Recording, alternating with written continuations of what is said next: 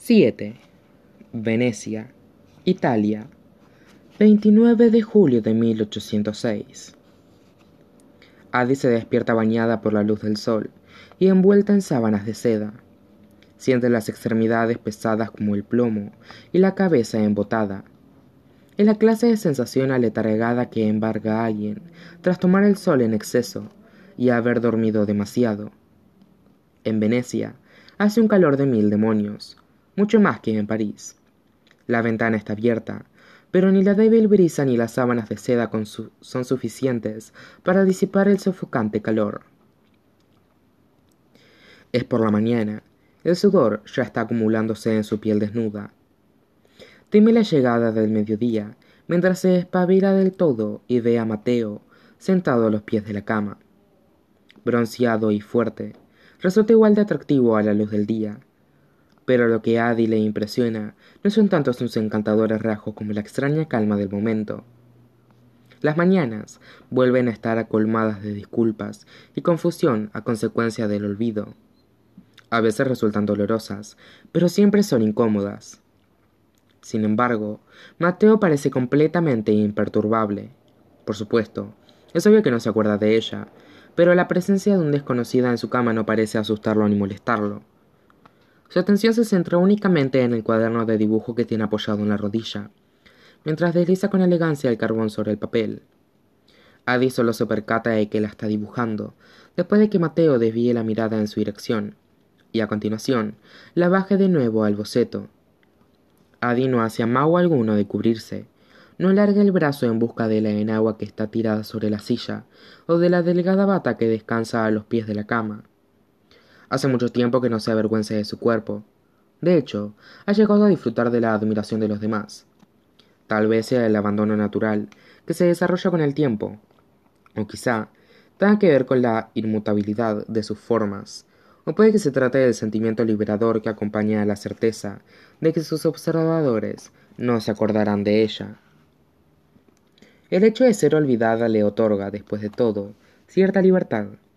Y aún así, Mateo continúa dibujándola con movimientos rápidos y ágiles. ¿Qué haces? le pregunta ella con suavidad, y él aparta la mirada del pergamino. Lo siento, se disculpa.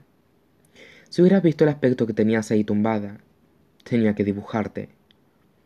Adi frunce el ceño y comienza a incorporarse, pero él deja escapar un ruidito ahogado y le dice: Espera, y ella debe hacer acopio de todas sus fuerzas para permanecer allí, en la cama, con las manos enredadas en las sábanas, hasta que él suspira y deja la ilustración a un lado, mientras su mirada desprende el resplandor propio de los artistas.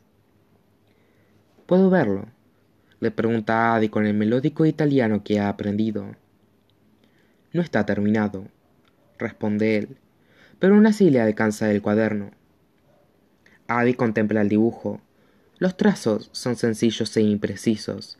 Es un esbozo rápido fruto de una mano habilidosa. Su rostro está apenas dibujado. Resulta casi abstracto entre las zonas de luz y sombra.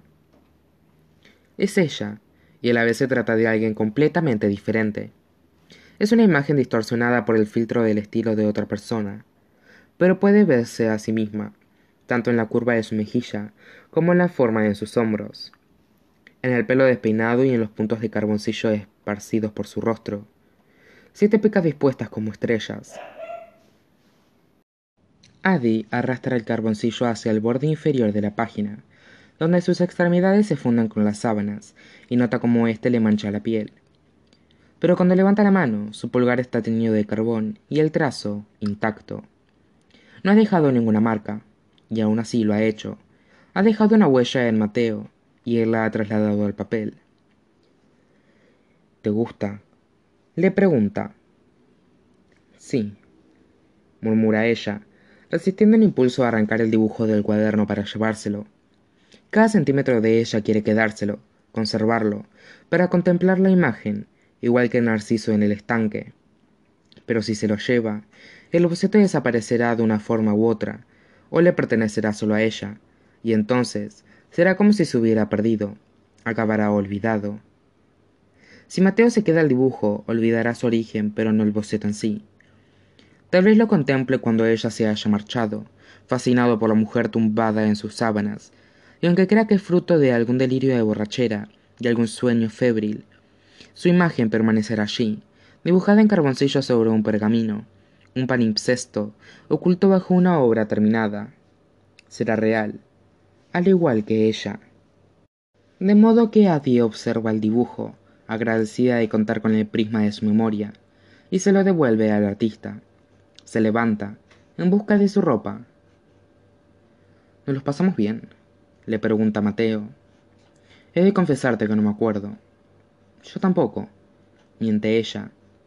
Vaya, vaya, dice él con una sonrisa de oreja a oreja. Entonces, tuvimos que pasárnoslos estupendamente. Le besa el hombro desnudo y el pulso de Adi se acelera. La temperatura de su cuerpo sube con el recuerdo de la noche anterior. Ahora, ella es una desconocida para él. Pero Mateo se apasiona con facilidad, igual que cualquier artista prendado de su musa más reciente. Sería bastante sencillo quedarse allí con él y empezar de nuevo, disfrutar de un día más de su compañía, pero sus pensamientos siguen enfocados en el dibujo, en el significado de los trazos, en su importancia. Debo marcharme, le dice Adi, inclinándose para besarlo por última vez. Intenta recordarme. Mateo se echa a reír, de forma alegre y relajada, mientras la atrae hacia él, dejando un rastro de carbón en su piel, como si pudiera olvidarte.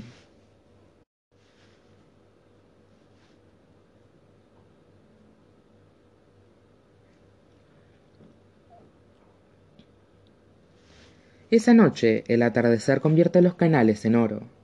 Adi se encuentra en un puente que se eleva sobre el agua. Se frota la mancha de carbón que todavía le ensucia el pulgar. Y, y piensa en el boceto, en la interpretación del artista, que es como un eco de la verdad. Piensa en las palabras que pronunció Luke largo tiempo atrás, cuando la echó del salón de Joffrin. Las ideas son más indómitas que los recuerdos. Fue una puya, desde luego, pero ella debería haberlo interpretado como una pista, una clave. Los recuerdos están arraigados, pero los pensamientos son elementos más libres. Echan raíces, se extienden y se enredan, y se desvinculan de su origen. Son astutos y obstinados, y, tal vez, tal vez, no resultan inalcanzables. Porque a dos manzanas de distancia, en ese pequeño estudio que se encuentra sobre el café, vive un artista, y en una de las páginas de su cuaderno hay un dibujo de ella. Y ahora Adi cierra los ojos, echa la cabeza hacia atrás y sonríe, mientras la esperanza crece en su interior. Es una grieta en las paredes de una maldición inquebrantable. Pensó que había examinado cada centímetro, pero ante ella hay una puerta entreabierta que da a una habitación nueva y desconocida. A su espalda, percibe un cambio en el aire, que ahora se halla impregnado del fresco aroma de los árboles algo imposible fuera de lugar en el desagradable calor veneciano. Adi abre los ojos. Buenas noches, Luke. Adelaine. Se vuelve para mirar al hombre que ella convirtió en real, a la oscuridad, a este demonio que cobró vida. Y cuando él le pregunta si ya ha tenido suficiente, si ya se ha cansado, si se rendirá ante él esa noche, ella sonríe y le dice Esta noche no. Vuelve a frotarse el pulgar. Nota la mancha de carbón y piensa en contarle su descubrimiento, simplemente para saborear su sorpresa. He encontrado la manera de dejar una huella, quiere decirle. Pensaste que podías hacerme desaparecer del mundo, pero no puedes. Sigo aquí, siempre seguiré aquí. El sabor de las palabras, de esta victoria, es tan dulce como el azúcar, pero esta noche hay un destello de advertencia en la mirada de Luke y conociéndolo, encontraría el modo de volver el hallazgo en su contra, de arrebatarle este pequeño consuelo antes de que tenga la ocasión de servirse de él. Así que no dice nada.